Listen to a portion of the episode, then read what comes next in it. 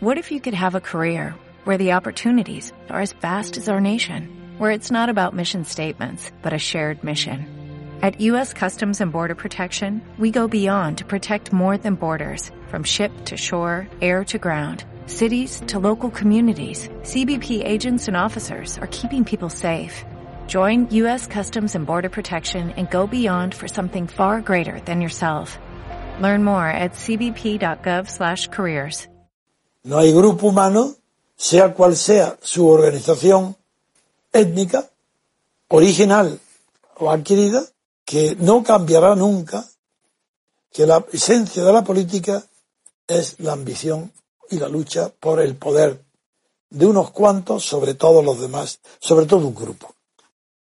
Me voy a concentrar estableciendo la diferencia entre política y utopía.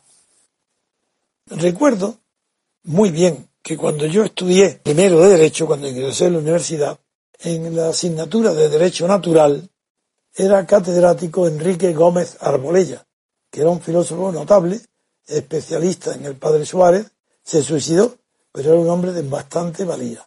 Y de él aprendí que el pensamiento filosófico podría dividirse entre el realismo y la utopía.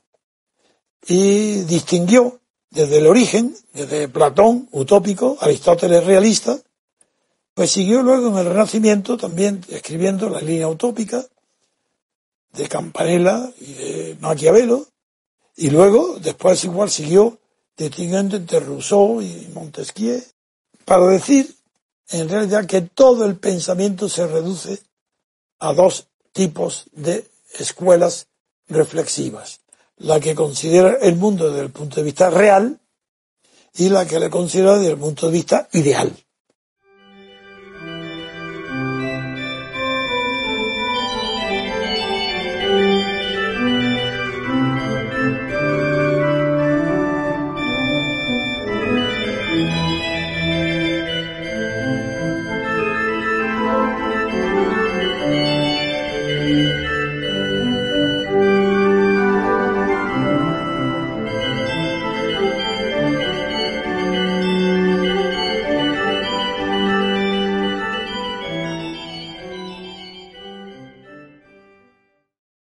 Profundo quedó en mí esta reflexión que no la he olvidado nunca y sigo practicándola. Para mí, cada vez que veo o leo un libro, un discurso, un titular de un periódico, lo primero que me salta es si eso que leo es real o es un sueño.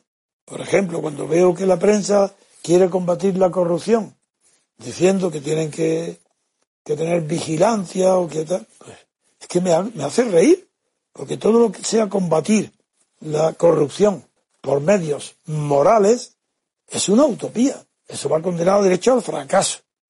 En cambio, para combatir la corrupción por medios políticos y no utópicos, lo único sistema es la vigilancia mutua entre los poderes. Y eso es imposible si el poder no está dividido previamente. Si, si no existe separación neta entre el poder ejecutivo y el legislativo, es imposible, imposible combatir la corrupción.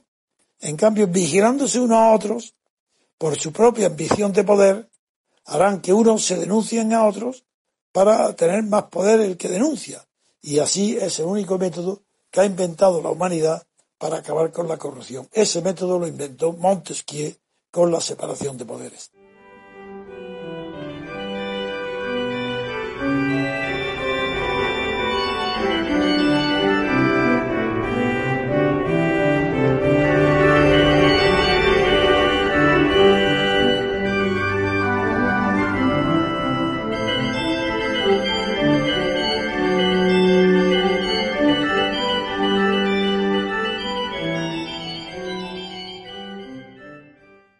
Veamos qué es la utopía. Pero la utopía no solamente es un pensamiento que no tiene lugar, fuera de lugar, a diferencia de la ucronía, que es un pensamiento fuera del tiempo. No en el sentido de extemporáneo, sino que no podrá tener lugar en el tiempo, de que no cabe en, en ningún proceso temporal. Utopías no han servido nunca para nada, pero ninguna. Es decir, la humanidad no ha avanzado nunca porque durante alguna época haya creído en algún ideal utópico. Al contrario, la utopía, cuando es tomada en serio, cuando cree que es algo que puede conseguirse, aunque sea difícil, paraliza el pensamiento crítico.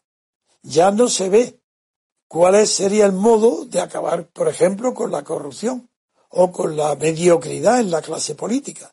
Porque usted piensa que hay un sistema idealista, utópico, donde no existiría corrupción.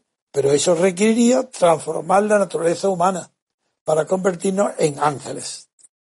Todo aquel proyecto político que esté basado en la moralidad de los gobernantes requiere previamente que Dios intervenga, cree de nuevo al hombre, e introduzca a los ángeles en la tierra. Que ya no haya más hombres ni mujeres, sino ángeles. Entonces sí, entonces el método moralista, el que todos los españoles serán justos y benéficos, eh, sería correcto, porque los ángeles son justos y benéficos. Parece mentira que hombres y mujeres derechos, hechos, puedan creer ni una sola línea de lo que dicen la Constitución española y la europea del Estado de partido. Pero ¿cómo pueden creer que la solución a la cantidad de males que aquejan a la sociedad europea pueda corregirse mediante la bondad de los gobernantes? Ese es en el fondo todo el discurso político europeo. Eso es imposible. Si no se introduce la separación de poderes, olvidaros de que haya algún procedimiento capaz de corregir la corrupción.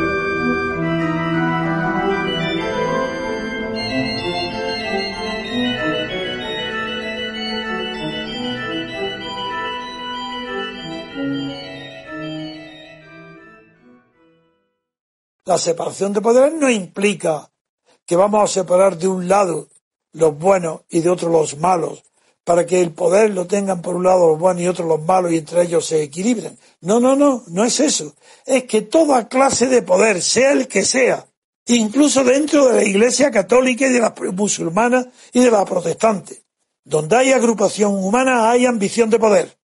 Y siempre, si no hay separación de poderes, hay corrupción. La ambición de poder es lo común. Y en la sociedad política, si no se separa esa ambición de poder, haciendo que sea incompatible reunir en una sola mano, en un solo cuerpo, en una sola organización, en una sola clase social, reunir el poder ejecutivo y el poder legislativo, y no digamos el judicial. Evitar la corrupción es algo risible. La diferencia entre política y utopía es exactamente esa. La utopía es impracticable y perjudicial, porque soñando las utopías se deja de criticar el presente. Si están en un sistema político con separación de poderes, se comportan como si fueran buenas personas. Esa es la diferencia entre política y utopía. La política es realista, la utopía es soñadora. Y el que persigue sueños, pues que desecha, perjudica, corrompe la realidad.